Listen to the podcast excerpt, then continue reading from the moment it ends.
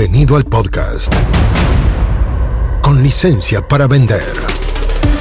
Aquí aprenderás cómo llevar las ventas de tu empresa de tecnología al siguiente nivel. Entrevistas a expertos, emprendedores y muchos consejos prácticos. Conducido por Jorge Zamora. Bienvenidos. Auspicia. MCI Consultores. Hola, bienvenido a un nuevo episodio del podcast con licencia para vender. Aquí estoy conversando con mi amigo personal, don Oscar Pérez. Hola, Oscar, bienvenido. ¿Qué tal, Jorge? Encantado de estar aquí acompañándote en el podcast. Excelente. Hoy día, bueno, les presento, te presento a Oscar. Oscar Pérez es un ingeniero con muchísima experiencia en el mundo del emprendimiento, en ventas técnicas industriales y en nuestro socio en el Perú y está atendiendo a las empresas de tecnología en este país que a mí me encanta. He ido a Perú mil veces, he ido a la Huaca de la Luna, fui a Trujillo, estuve en la playa de Huanchaco, eh, fui al museo, fui al Paseo Larco, fui a comer al mercadito. Eh, yo conozco más lugares que algunos peruanos. Seguro que sí, aunque te faltan a mí las playas del norte y probablemente el sur del Perú. ¿no? Sí, también tengo que ir a Arequipa, también a conocer que es muy bonito. Eh, así que bueno, hoy día estoy con mi amigo y mi socio Oscar. Vamos a conversar de un tema que es súper interesante. Es un gran, gran tema, un tema álgido. Y es por qué los vendedores nuevos muchas veces fracasan. Hay una estadística que dice que tres de cada cuatro nuevos vendedores fracasan. Hace, la vi hace años. Tres de cada cuatro, imagínate. Y, y, las razones son varias. Yo creo que son muchísimas. Entonces hoy día vamos a conversar de algunas de las principales. Pregunta Oscar, en tu opinión y en tu experiencia, ¿por qué tres de cada cuatro vendedores nuevos fracasan? Mira, Jorge, en base a lo que he vivido y seguimos acompañando en los equipos de venta, desde hace ya más de 20 años uno viviendo esta experiencia con los vendedores y específicamente con los, con los vendedores nuevos o los can nuevos, yo te diría que poniéndome en el lugar de, de, de, un vendedor nuevo, tendría que mirar desde mi óptica y tener tres cosas, ¿no? Una, que, que pueda, que sepa, y que quiera, ¿no? Claro, o sea, claro. Eso es fundamental, ¿no? Nada eso es obvio, Entonces, by the nada de eso, así es, ¿no? Entonces, descartando el que pueda, porque tiene que ver con todo lo que la empresa le da al vendedor, eh, digamos, este, una oficina, una computadora, una serie de cosas que, que, vamos a ponerlas como que todas las empresas promedio le entregan al vendedor, claro, claro. y que la motivación, digamos, eh, está dada por el vendedor cuando recién empieza, uh -huh. me quedaría como gran punto el que sepa, ¿no? Porque en el que sepa hay que definir dos variables, ¿no? Uh -huh. Que sepa qué hacer, cuándo hacer cosas, que normalmente las empresas lo ponen, oye, tienes que vender tanto, tienes que conseguir eh, tantos clientes, tienes que definir eh, tus informes, etcétera. Pero el otro lado de la variable también es que lo sepa hacer bien, ¿no? O sea, que lo haga bien, ¿no? Y, y ahí es donde radicaría yo mi, mi, mi punto de, de congruencia siempre, ¿no? Que los vendedores normalmente en esa parte se quedan un poco limitados porque no tienen las cosas muy claras. Desde el punto de vista, ¿cómo vender bien? ¿A quién venderle? Y fundamentalmente, ¿por qué te vas a diferenciar? ¿no? Que, que esos son los, los, tres puntos que yo veo mm. bastante recurrentes, propios y, no, y, normal y con mayor incidencia pues en la, en la venta industrial, en la venta de alto valor, ¿no? Tú sabes dónde hay que ir avanzando en el, en el nivel de compromiso del cliente porque no es una venta que se cierra en una visita o en una llamada. Exacto. Etcétera, Entonces, ¿no? ¿A quién venderle y cómo venderle? ¿Son esas dos? ¿Cómo venderle? Así es. ¿A quién venderle Perfecto. y cómo venderle? Y obviamente también el cómo diferenciarte, ¿no? Para que mm. no, no parezcas pues un, uno más, ¿no? Cada vez que te llamas, cada vez que, que pides una cita o, sí. o, o, saca, o gestionas una, una, agenda, ¿no? Porque la gente recibe llamadas de vendedores eh, en todo momento. Y, y que te aparezca siempre con uno con lo mismo, ¿no? Ah, hablan de que el cerebro reptiliano ya está preparado para, re, para rechazar a los vendedores, ¿no? Ya, claro. ya, se ha generado ese. Ya tenemos ese, en el ADN, el no me interesa. El ADN, exactamente, ¿no? Entonces, ese es desde mi óptica un poco para resumirlo, obviamente. ¿no? Claro, lógico, lógico. Puntos hay varios, ¿no? De los temas más difíciles, creo yo, el, diría, el más difícil de los tres es cómo diferenciarse. De hecho, eh, de hecho, si estás escuchando este podcast después, eh, hagamos un anuncio comercial, un anuncio comercial. Si estás escuchando este podcast en Spotify o en cualquier otro canal, suscríbete para que reciba los próximos programas. Y sobre el tercer punto que acaba de decir Oscar, sobre cómo diferenciarte, voy a estar haciendo junto con Oscar algunos talleres online sobre diferenciación. ¿Para quién? Para empresas de tecnología. Entonces, si eres un emprendedor del mundo de la tecnología y quieres diferenciarte, métete a nuestra página web nueva, que ya la voy a, vamos a lanzar pronto, pero atento a nuestra nueva página web porque ahí vamos a dejar en, la parte de recursos un link con clases en vivo que, que voy a estar haciendo junto con Oscar sobre diferenciación. Es decir, eres un emprendedor de tecnología, quieres diferenciarte de los otros, quieres que tu account managers o tus CAM key account managers o vendedores, como quieras llamarlos, se diferencien. Bueno, métete a nuestra nueva página web, que ya voy a dar la URL pronto. Eh, y ahí en la sección de recursos va a encontrar los links para participar en unas clases en vivo. ¿Por qué? Porque la diferenciación es una de las cosas más difíciles. Vamos al quién. A quién venderle. También es otro tema clave, pero es más simple pero es importante. No, normalmente lo pasan por alto.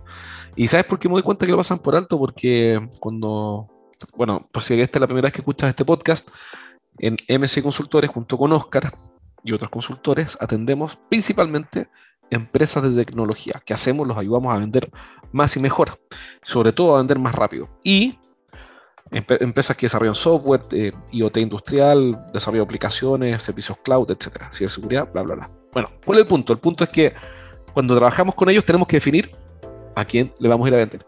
Y ahí lo que aparece es que nos dicen, bueno, esta es la respuesta más común. Bueno, es que esta tecnología, voy a suponer ciberseguridad, eh, soy, voy a inventar que soy distribuidor de Fortinet.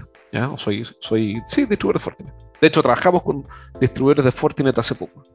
Entonces ya voy a suponer, soy distribuidor de Fortinet y eh, la respuesta es, le puedo vender a muchas empresas.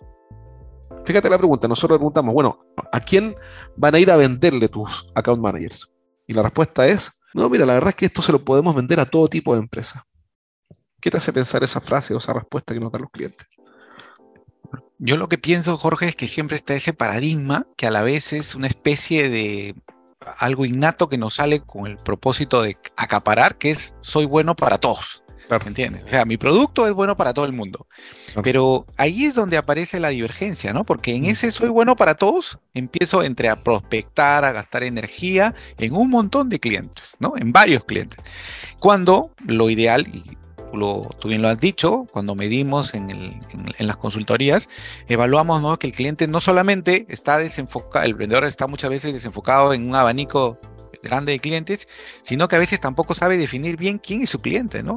Respuestas desde el cliente que, que me brinda información, el cliente ideal es el que me da eh, lo que yo quiero que me digan, ¿no? Entonces son, son, son formas que creo yo terminan desgastando muchas veces al equipo comercial porque no apuntan bien hacia el cliente específico. Mira, también otra respuesta que nos dan los emprendedores de tecnología es, ¿sabes qué? Es que le he vendido muchos tipos de empresas. No tengo un foco porque le he vendido a muchos tipos de empresas.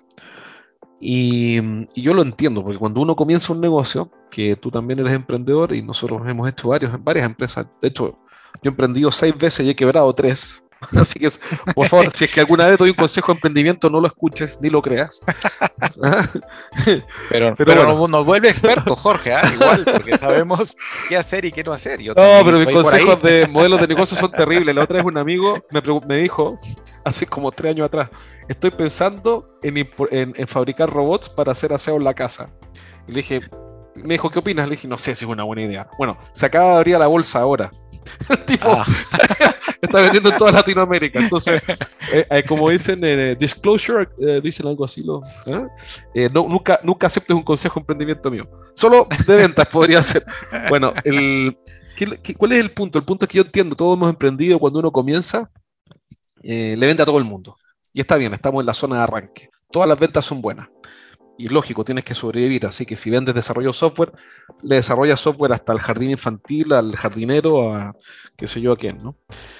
Pero en algún minuto quieres hacer crecer la empresa y ahí que le hayas vendido a 20 tipos de empresas no, no quiere decir que esa sea tu nueva estrategia, o sea, tu definición estratégica. ¿Por qué? Porque vas a vender más lento. Si, si porque en la práctica, ¿qué ocurre? Que si el vendedor va en la mañana a un banco al mediodía a una constructora, en la tarde a un colegio y, el, al terminar el día va a una compañía de seguro, nunca se volvió experto y nunca consiguió acumular eh, know-how, no tiene idea de lo que está pasando en otras empresas similares y pierde la, capacidad de sorprender al cliente con consejos, con actualizaciones de lo que está ocurriendo en la industria. No sé qué piensas de eso y qué has visto. Mira, corroboro lo que tú mencionas, no solo porque en la primera etapa, como bien lo mencionas, un emprendimiento, de hecho apunta pues a mirar el mercado en general, pero conforme uno va desarrollándose y se necesita, pues, digamos, tomar más mercado, tomar más parte de la torta de los clientes o del, segmento que estamos, se necesita diferenciarse por lo mismo que tú mencionas, porque no, no aprendemos a conocer bien al cliente. Y, gran parte de la diferenciación viene porque te especialices y conozcas mejor al segmento en el que estás. ¿no? Ya, ya lo conversamos en otro momento mm. siempre, que eh, en el caso puntualmente, imagínate en el caso de un cliente o de un vendedor nuevo, cuanto mejor o, o cuanto, digamos, esté sentado, parado o conversando con un cliente potencial bien ubicado, será más fácil que se le venda, ¿no? Esa es una de las cosas que siempre lo hemos conversado. Que tu, cliente, se da cuenta. Sí, eh, efectivamente. se da cuenta si, si, estás aprendiendo con él o ya conoces la industria. Eh, se da cuenta perfectamente. Eh, incluso otra, otra cosa, otra ventaja de enfocarse en un segmento es que los testimonios y casos de éxito hacen que la gente se conozca entre ellos. Por ejemplo, ahora en LinkedIn hay una función. Bueno, un paréntesis, aquí nos estamos enfocando en de todas las causas de por qué un vendedor nuevo fracasa, que es el título de, este podcast. Nos estamos enfocando solo en el a quién, que es uno de los grandes puntos. Y yo creo que el resto lo podemos dejar para otros programas, porque el a quién da para mucho. Entonces aquí estamos dándole vueltas, desarrollando la idea. Cierra paréntesis. Bueno, el, el LinkedIn tiene una función nueva por la cual tus clientes te pueden calificar, como en Airbnb te ponen cinco estrellas o una estrella o dos estrellas. Y, mm, y bueno, y le, pedí, como se acaba de habilitar esta función, eh, estamos, bueno, estamos en noviembre de 2022, así que se acaba de habilitar. Le pedí a, 20 empresas que nos calificaran. Entonces, si entras a mi perfil de LinkedIn, vas a ver, hay una opción que dice página de servicios, haces clic y hay 20 calificaciones, de las cuales 17 son de empresas de tecnología. Y la verdad es que fue, eh, ha sido muy útil porque cuando no conocemos a alguien, nos preguntan, bueno, ustedes qué hacen y a quién le han ganado, cómo dicen, qué han hecho. Entonces le decimos, mira, eh, te mando este link donde hay 17 empresas de tecnología que nos califican con nota 4,8. Hay un par de clientes que nos pusieron 4,5, pero al final da lo mismo, está bien. Nadie es perfecto, está súper, pero nos da nota 4,8. Eh, pero imagínate que en vez de ese link le mandáramos, mira, acá hay, ah, bueno, hay tres que no son de tecnología son empresas de ingeniería, un par de cosas más, pero da igual. Pero imagínate que de esos 17 o 20, eh, no sé, una fuera un colegio, otra una constructora, otra una compañía de seguro, otra un jardín infantil, otra una fundación sin fines de lucro, otra fuera, eh, qué sé yo, una empresa que es de material de construcción. Al cliente diría, bueno, está muy bien, pero mi negocio es diferente. Aquí ellos no conocen mi negocio y van a aprender conmigo y no quieren pagar eso. No sé qué, hay, qué, quieres comentar o qué has visto. Mira, lo que, lo que he visto y probablemente lo, lo corroboro acá en, en, Perú, no sé si es general, pero lo leí a la vez pasada en un libro también, que aquí en el Perú, a diferencia quizás de otros, de otros eh, países, o en promedio quizás, se, existe un bajo conocimiento del cliente, del mercado al cual te diriges. Y esto, eh, digamos, esta carencia debería convertirse en una oportunidad también para los emprendedores, ¿no? En base a lo que estamos conversando. Porque, ¿Cómo así, por ejemplo? Eh, yo pienso que si uno, en el momento que tiene una especie de abanico de clientes, podría también fijarse en qué segmento es el que más valora lo que vendes. ¿no? ¿Qué atributos yo tengo que los puede valorar? Y, no es tan difícil, Jorge, porque basta con, con mirar, por ejemplo, ¿Qué tipo de clientes, vamos a decir, le, he vendido fácil? Le, he logrado vender servicio, han quedado contentos y me recomiendan. Entonces, uno puede simplemente ahí empezar a hacer una segmentación y corroborarlo con aquello que, realmente haces bien, ¿no? Tu producto, o sea, tu servicio o la experiencia que tienes, ¿no? Entonces, yo creo que ese, es, por ejemplo, es un factor con el cual se puede empezar un ejercicio de diferenciación no solo desde la empresa, sino también de cada producto, como lo solemos trabajar en MSI, ¿no? Con productos en los clientes a quienes atendemos, ¿no? El gran punto es el... Y aquí aparece otro tema, es que hay un temor cuando, cuando trabajamos con una empresa, por ejemplo, típico caso, una software factory, es un típico cliente nuestro. Y, cuál es el problema de las software factories? Eh, y que yo lo encuentro terrible, es que ser inteligente es muy ingrato, es una vida muy dura, la gente inteligente lo pasa mal. ¿Por qué? Porque tiene muchas opciones. Una software factory puede hacer cualquier cosa. Y ese es el problema, que hacen cualquier cosa. Entonces le decimos, no, mira, sabes que enfócate en un segmento, eh, bueno, un nicho. Y ahí aparecen los temores. Y el temor es, pero es que si me defino en un nicho, voy a perder clientes. Em, y yo lo entiendo porque somos seres humanos y no queremos tener esa sensación de pérdida. Pero ¿qué ocurre? Que em, no tienes por qué quedarte para siempre. Voy a suponer que tu nicho son las instituciones financieras. Tomando lo que tú dices, ¿no? ¿A quién hemos hecho más felices? Con menos esfuerzo, para quién hemos sido los héroes, que a ellos los dejamos felices. Eh, y vamos a suponer que son instituciones financieras. Supongamos que en Chile o en el Perú hay, qué sé yo, ya 60 instituciones financieras. Entonces, este emprendedor de tecnología dice, pucha, pero es que con 60 clientes no hago nada. Mi negocio no se sostiene.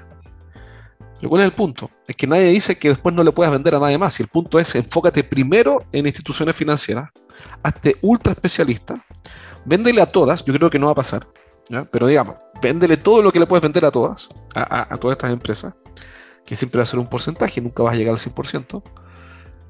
Y una vez que termines con las instituciones financieras, bonito problema, porque ahora va a decir, bueno, ¿y ahora quién podría ser mi nuevo segmento? Ya agregas un nuevo segmento, que serán, voy a inventar, compañías de seguro. Bueno, y le vendes solo a las compañías de seguro del Perú. Y te entretendrás con, voy a inventar, a 20 clientes más.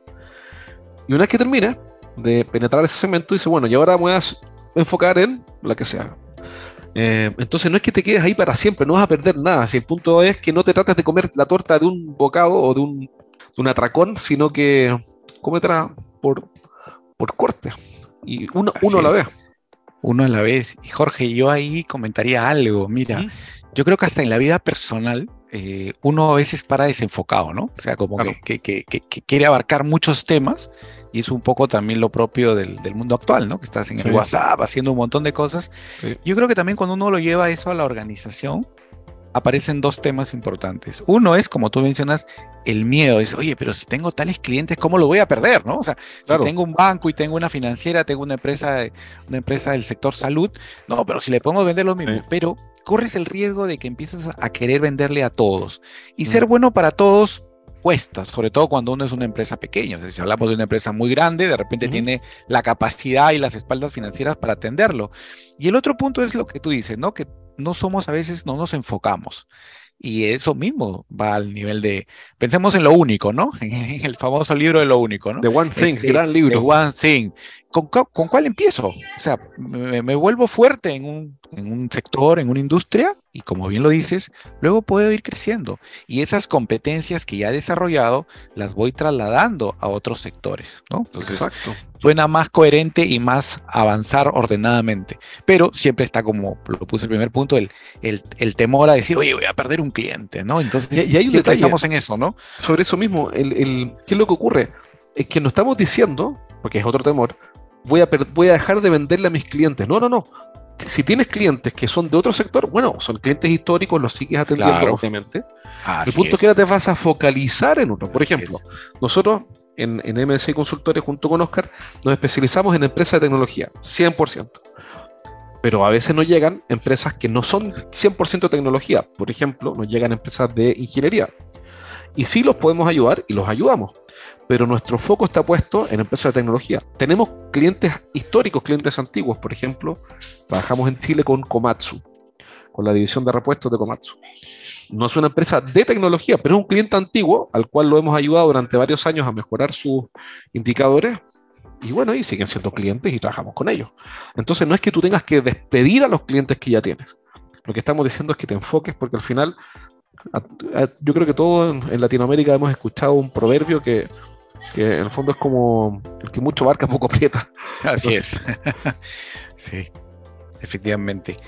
Eh, son, creo, características comunes que tenemos los, latinoamericanos, pero hay que darle la vuelta un poco al, a, la torta, ¿no? Y, tratar de enfocarnos mejor en, los, en el mercado y desarrollar nichos también, ¿no? Porque yo creo que en el mundo de la tecnología hay tantas necesidades todavía insatisfechas y oportunidades que bien canalizadas, ojo, segmentándote y conociendo bien a tu cliente, podrías aprovechar para Oye, crecer de forma ¿eh? más efectiva, ¿no? La otra vez escuché a alguien decir, esto también es como un alivio para esta objeción de que voy a perder ventas.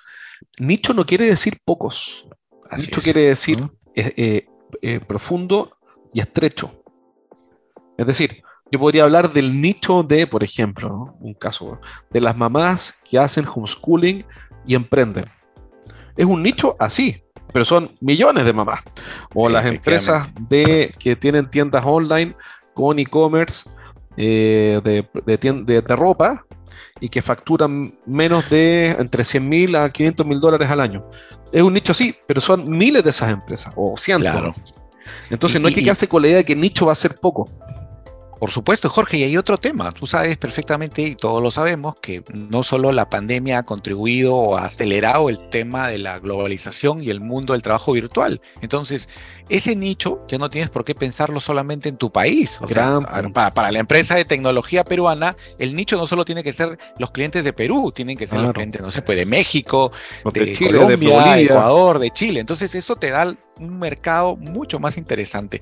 Pero obviamente ir por pasos y partes, pero segmentados, ¿no? Enfocados. ahí está, y ahí viene un dilema bien interesante, que si yo soy un emprendedor peruano, por ejemplo, y vendo tecnología automatización, voy a inventar RPA, para bancos y, y para instituciones financieras, y trabajo con las principales instituciones financieras del Perú, y ya termino de hacer mi trabajo porque, está, digamos, nadie va a tener el 100% de participación yo, si son 30 instituciones, voy a inventar porque no sé los números, bueno, ya estás en 15 ya, ya estás en la mitad, en dos de cada, en una cada dos. Tú dices, bueno, eh, puede que siga entrando a otras, pero claro, empieza a costar, no es tan rápido. Y yo podría decir, ya hice mi trabajo aquí en el Perú, tú tienes la opción de decir, me meto en otro nicho o me voy a Ecuador, por ejemplo. Y ahora voy a Ecuador y le muestro a las instituciones financieras de Ecuador cuál es mi historial con bancos en el Perú. O me voy a Colombia. Entonces le muestro, mira, aquí trabajamos con 10 instituciones financieras en Perú y ustedes serían nuestro primer eh, cliente en Colombia, pero el negocio financiero lo conocemos perfectamente bien. Totalmente. O me cambio de nicho dentro del mismo país. Es un dilema, yo creo que no tiene una respuesta única, pero tomando tu punto, perfectamente bien puedes irte a vender a otro país. Perfecto. En nuestro caso, eh, nosotros preferimos contigo trabajar en otros países, pero en tecnología. Así es, así es.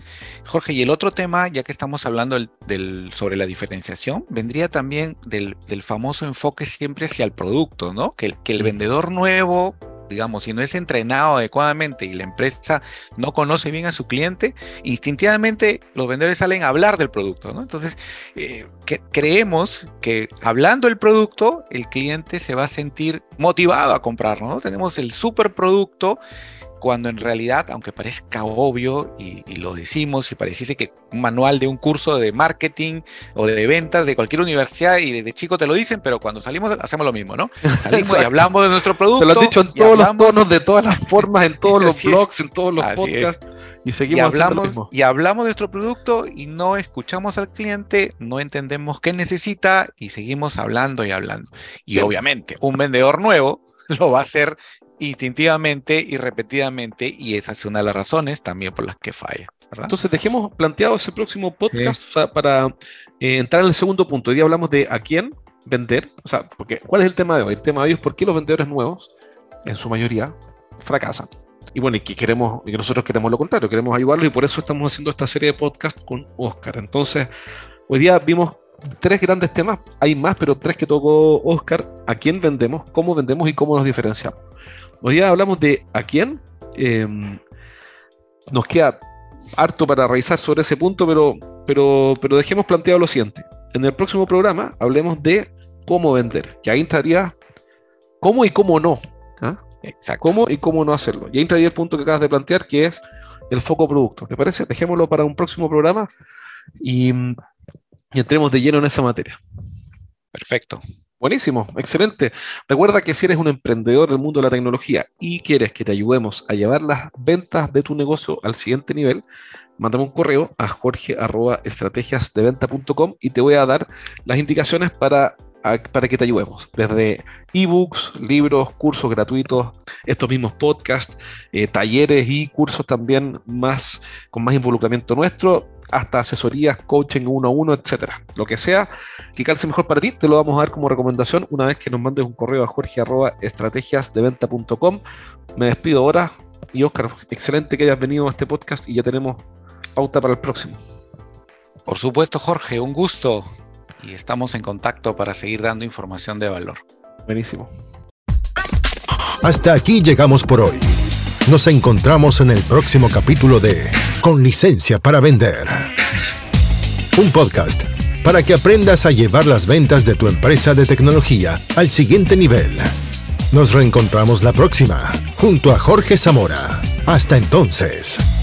Traído a ustedes por MCI Consultores.